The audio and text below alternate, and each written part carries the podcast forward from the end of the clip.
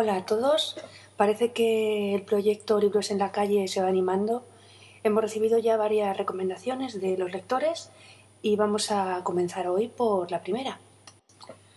Bueno, pues comenzamos con una recomendación enviada por Sara Pastor Hernández, alumna de cuarto curso de Publicidad y Relaciones Públicas, que hoy quiere hablarnos sobre los pilares de la tierra de Ken Follett. Resume el libro de la siguiente manera el libro trata sobre las peripecias de un albañil y de su familia a mediados del siglo XII, en plena Edad Media inglesa. La trama central es la construcción de la Catedral de Kingsbury en un ambiente de vidas y muertes, luchas por el poder entre los nobles, el clero y el pueblo, y la vida cotidiana de envidias, odios y violencias, el hambre y la pobreza de aquella época. Nos lo quiere recomendar porque ayuda a conocer cómo era la época de aquel entonces y los sufrimientos que padecía la gente para sobrevivir. Añade además que pese a su extensión es bastante largo. Es fácil de leer, ya que es una narración bastante agradable.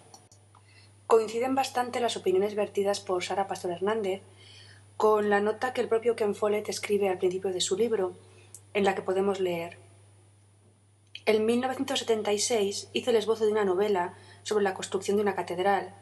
Escribí unas siete mil palabras y lo dejé. Hice otro esbozo para una historia mucho más sencilla sobre un espía alemán en la Inglaterra en guerra, y ello decidió mi destino durante una década. Sin embargo, persistía la idea de la catedral, y entre historia e historia de espías solía acudir a alguna de las somnolientas catedrales en las ciudades de Inglaterra, y me pasaba un par de días divagando por la iglesia, intentando descifrar los secretos grabados en sus piedras. Una catedral rebosa de historias si uno sabe dónde buscar. Volé a París para contemplar la iglesia abadía de Saint-Denis, la primera iglesia gótica del mundo, que fue inaugurada en presencia del rey Luis VII de Francia. Y pude mirar las bóvedas de piedra que él miraba y ver brillar el sol a través de los mismos vitrales. Los pilares de la tierra es una historia humana, de amor y odio, de ambición y codicia, de lujuria, maldad y venganza, pero tiene lugar en un mundo marcadamente distinto del actual. Las pasiones de las gentes son las mismas, aunque no sus condiciones. Encontré fascinantes las diferencias y similitudes, y pienso que también lo serán para los lectores.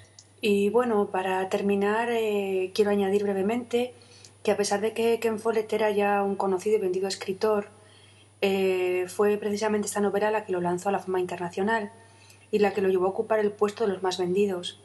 Sus posteriores trabajos han adquirido sin quererlo el rango de bestseller, incluso antes de salir al mercado. Algo que, sin poder evitarlo, me desconcierta. Huyó normalmente de la lectura de todo aquello que se ha masificado y que hay que leer porque está de moda. Pero no puedo ni quiero engañaros. Mm, si reconozco que yo también he sucumbido a los medios y he caído rendida a un par de sagas, esas que venden mucho y que he devorado con avidez, a pesar de su discutible calidad literaria y de mi edad. Aquellos que me conocen sabrán exactamente de lo que estoy hablando. A fin de cuentas, el camino de la lectura se recorre leyendo, ya transcurriremos con el tiempo por otras rutas con mayor calidad, tan relegada por otra parte al ostracismo y ausente completamente del mercado editorial. Excusatio non petita, accusatio manifesta. Para los seguidores de la novela apuntaré también que los hermanos Scott, con el más conocido Ridley a la cabeza, quien nos recuerda a las magistrales Blade Runner o Alien el octavo pasajero, han comprado los derechos de autor de los Pilares de la Tierra para producir la película que finalmente, debido a la longitud de la novela, se ha convertido en una teleserie de ocho horas, grabada en Austria y Hungría, con un presupuesto desorbitado, que podremos disfrutar este mismo año, en 2010. Incluye además un cameo del propio Ken Follett. Veremos cómo es la adaptación. Y con esto me despido. Sed buenos, seguid leyendo. Nos oímos próximamente. Chao.